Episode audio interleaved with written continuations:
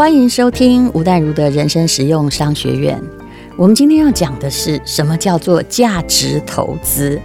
为什么康庄大道上总是冷冷清清，在投资的旁门左道都车水马龙呢？为什么？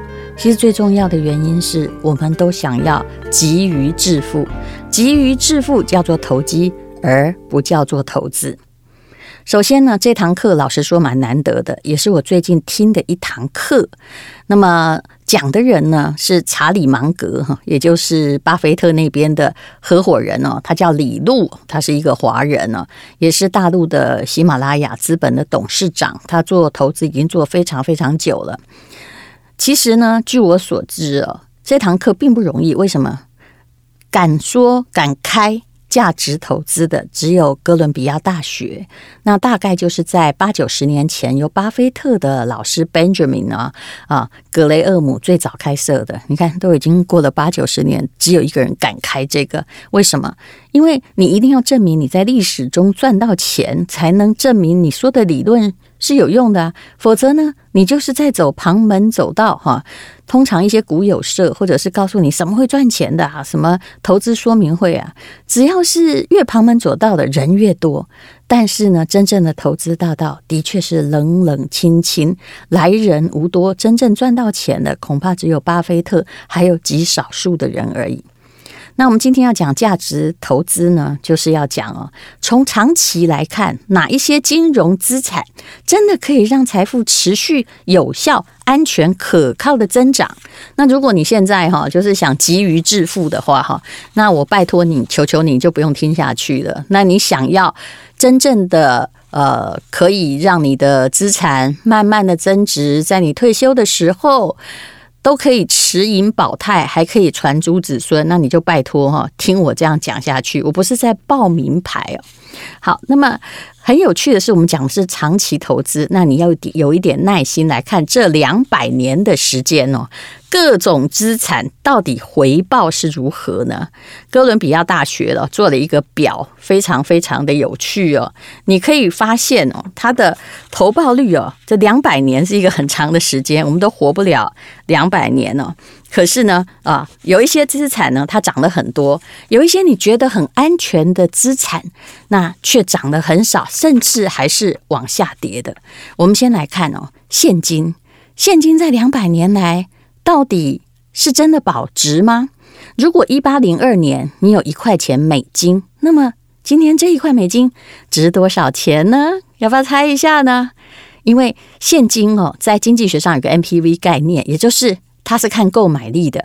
好，这个问题的真正的问法应该是一八零二年你留着一块美金啊，假设这块美金纸钞你都还能用的话，那么到现在到二零二零年哈，不止两百年。那么你大概它的购买力是多少呢？答案好惨哦，就是五分钱。也就是如果你把一块钱留了两百年，它的现金哦本身的购买力会失掉多少呢？百分之九十五。所以我一向对那些，我虽然不是个投机者。但是我一向对那些每次在危难的时候都告诉你现金为王，我马上我的脑袋噔噔一听就知道你一定不是投资专家，而该赚到的钱你都没有赚到啊！我们大家都可以猜到，为什么两百年前的美金现在只能一块，只能现在买到五分钱？那是因为通货膨胀。其实如果哈，它这是平均来算，如果说。他要算是哇，房子那就差更多了。两百年前，你搞不好跟印第安人呐、啊、买这个一块曼哈顿的地，说不定还花不了十块钱呢。那如果要用房子来看的话，那通膨更加厉害了。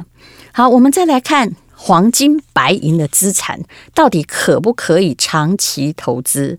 重金属一向被视为很好的保值方式，而西方发达国家哦，其实已经七八十年没有金本。好，对传统的华人来说，黄金、白银、贵金属是个很好的保值方式，对不对呀？是的，西方发达国家在相当长的时间里也一直都实行叫做金本位制。那么，可是这个金本位制啊，我说实在话，已经那个，诶。七八十年哈，已经不是金本位了。黄金的价格在这两百年的确有涨哦，可是，在进入二十世纪的时候，也就是差不多一百年前吧，哈，呃，二二十世纪已经很久了，我们现在是二十一世纪了，它的价格开始不断的在往下降哦。那么，我们来看一看黄金作为贵重金属里面最重要的代表，它两百年的表现。如果你一八零二年就刚刚用美金的概念一样，你用一块钱美金购买的黄金，今天把那个黄金推出来，你到底有多少的购买力呢？我们看到的结果是三点一二元美金。我一切都用数学来算，你就很清楚了。也就是两百年来黄金涨了多少倍呢？涨了。三点一二倍，可是好了，我们就算四倍好不好？那涨很多吗？也不好意思诶，你就把它涨的钱哈多了三块除以两百年，哇，你那利率真的少得可怜。所以你不可以长期不投资，只把黄金然后放在你家的床底下。所以，巴菲特一再的强调，虽然他最近有买金矿公司，但是那是股票。他一再强调，黄金 do nothing。虽然呃，有从最近看来哦，你会发现这七八年黄金是有涨的，可是涨到了一样是两千美金，你觉得很多吗？事实上哦，很多股票。甚至 ETF 涨得比它多，不要只看单一涨幅而没有计算年度，否则黄金涨了两百年，涨了三倍也很多啊。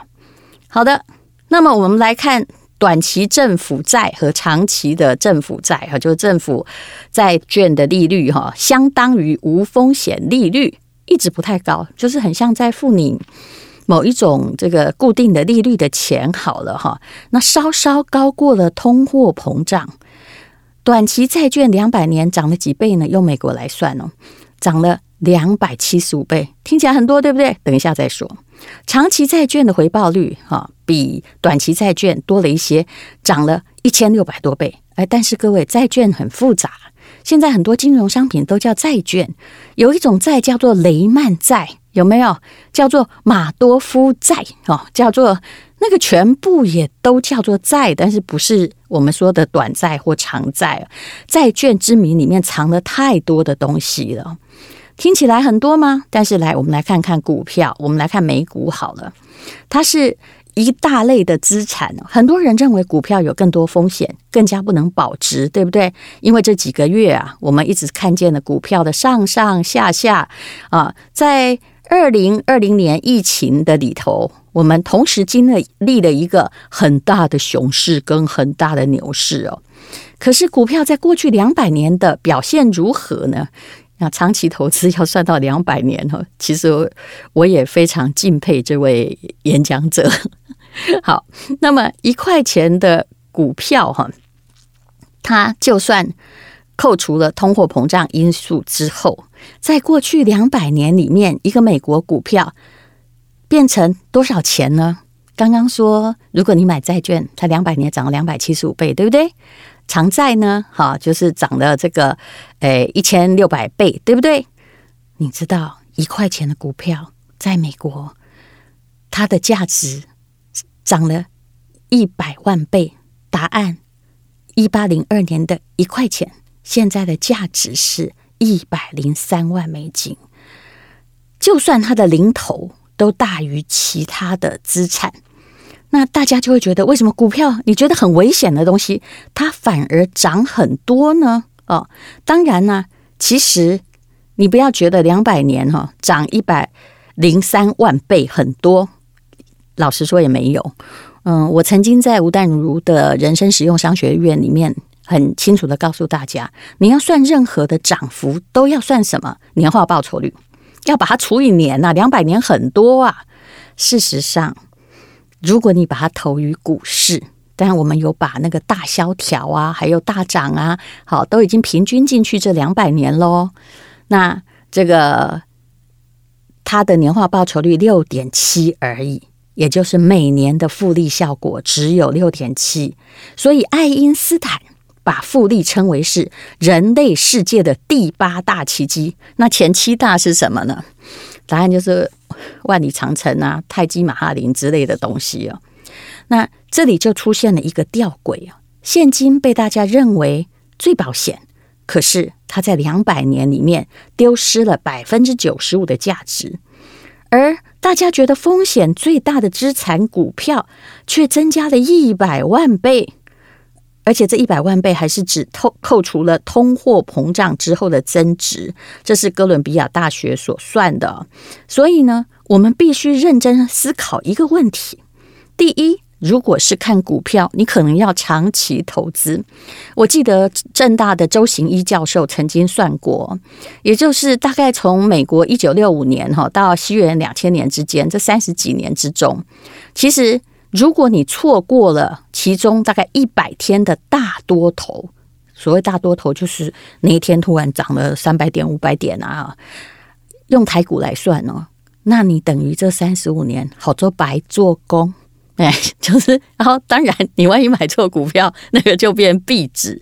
这也就是我为什么一直要跟大家说，如果你像我一样，也不想这个失眠，也不想冲进冲出，那么你必须长期持有，而且不要选股。也许你让人家被动选股，比如说选一些比较好的 ETF，这是比较有用的。我们很多人喜欢自作聪明。那当然啦，我是觉得年轻的时候，你从事这种任何股票的冒险都没有关系，因为那时候你万一一无所有，你还丢得起，你还可以挣扎着站起来。可是台湾人不是这样的，台湾人在年轻的时候，因为没有钱，显得这个锱铢必较，很保守啊，刻苦来存钱。到了老的时候，突然想说，反正我年岁也不多，大家来冒个险，所以在退休金全部都把它丢进去，然后发现这辈子变成一穷二白的人很多。那刚刚讲到，你一定没有想到，一块钱美金从一八零二年到这个今年所产生的，如果是钱现金少了百分之九十五，如果你当时投在股票，随着都不要出来哈，你就买那个 ETF。假设当时有的话，那是一百零三万。为什么差这么多呢？这个差不是天跟地呀，这个根本就是非常恐怖的一种差距。你知道巴菲特吗？他大概已经在这个市场上五十年，然后波克夏的钱大概三十年前就有了。当时就是有一群哈不懂得投资的傻子，就是把余钱跟着。拿去给这个巴菲特，结果一百块美金哦，每年用百分之十八向前涨。后来这群人老人哈，就越笨的会越有钱。为什么？因为他们都没有出清，所以这个一百块钱按照百分之十八的利率搞了三十年了，可以到可以到两亿耶。所以他就很有钱呐，而且他自己的确，如果你买对东西哦，你的确被动的没有做什么，而不像现在哦，每次告诉你要有被动投资，不是吼，你要七回了，好一点的叫做直销啦啊，然后什么都啊，有的叫做保险呐，什么都叫被动投资，其实是不对的。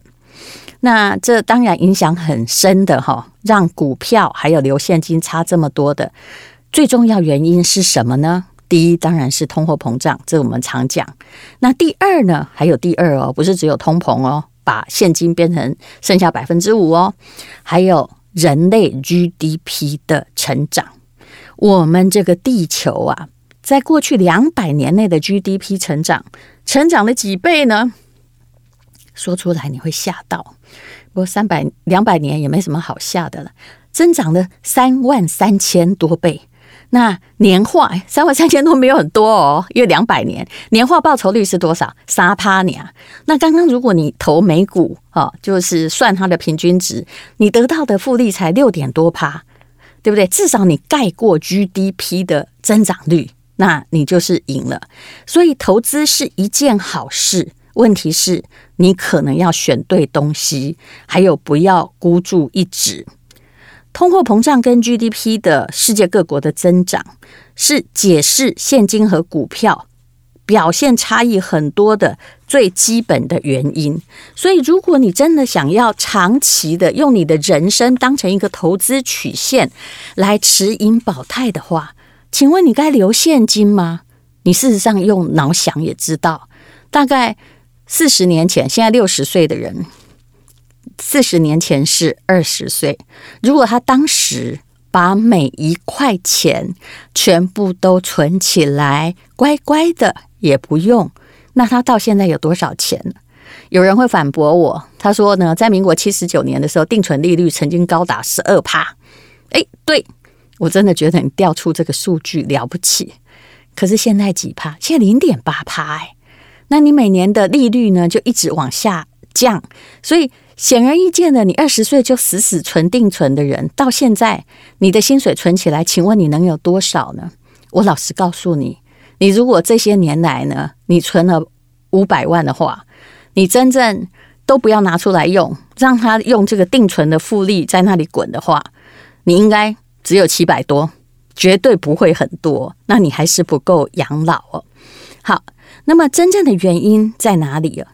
史丹佛有一个大学教授，他是个天才哦，他叫 Ian Morris，他带一个团队，在过去十几年的时间。通过现代科技的手段，然后呢，就进行分析。他还分析了一个很好笑的一个表哦，叫人类文明在过去一万多年来的经济表现到底是什么呢？结果好笑个半死的是，这一万年来哦，都贴近于零，在奋斗。包括我们到了清朝啊的时候，到了一九零零年的时候，只有到工业革命就一八多多少年，慢慢慢慢慢的起来，然后变成一支哦，就是往上翘起的一根线，也就是这一万年人类经济的进化和 GDP 的成长，绝对没有盖过。最近这个一百年，那这一百年谁在解释这一百年的经济表现呢？是放在银行里的现金，还是股票呢？因为股票其实我必须说，你不要把它当成投机的东西。股票是让你用某种方法在拥有一些合法公司的所有权，它是所有权，不是鼓励你来回的冲进冲出买股票，而是你一。定在资产里面要存在有一些跟着经济发展会盖过 GDP、盖过通膨的东西。那么这一百年来有盖过通膨的是什么？我可以跟你说，绝对不是黄金呐、啊，是什么？答案是一优质的股票。可是你也要知道哦，这一百年前，一八零二年美国最大的公司，到二零二零年还存在吗？所以你不可以孤注一掷在一只股票，你可能就是要全盘的，就是不要把鸡蛋放在篮子里的方法，可能是一个最笨的方式。你买一个大区域的基金或者是 ETF 的性质的东西，但 ETF 也不要买错哦，不是每一个都是很全面性，或者是都挑优良的股市的呃投资报酬物的。那么另外一个答案就是，其实是房子。可是房子到底会不会跌呢？以目前利率这么低，人口还没有急剧老化，不太可能。可是呢，以政府的严管，还有你五年内的投资报酬率，甚至五年后都会被政府抽走很多。那么房子要像我们四五年级所经历的那样，哈，一涨再涨，涨二十倍，其实也没有可能。好，欢迎收听吴淡如的人生实用商学院。今天只是告诉你，你要找办法加入这个世界的平稳的经济成长，这是人类历史告诉你的事情。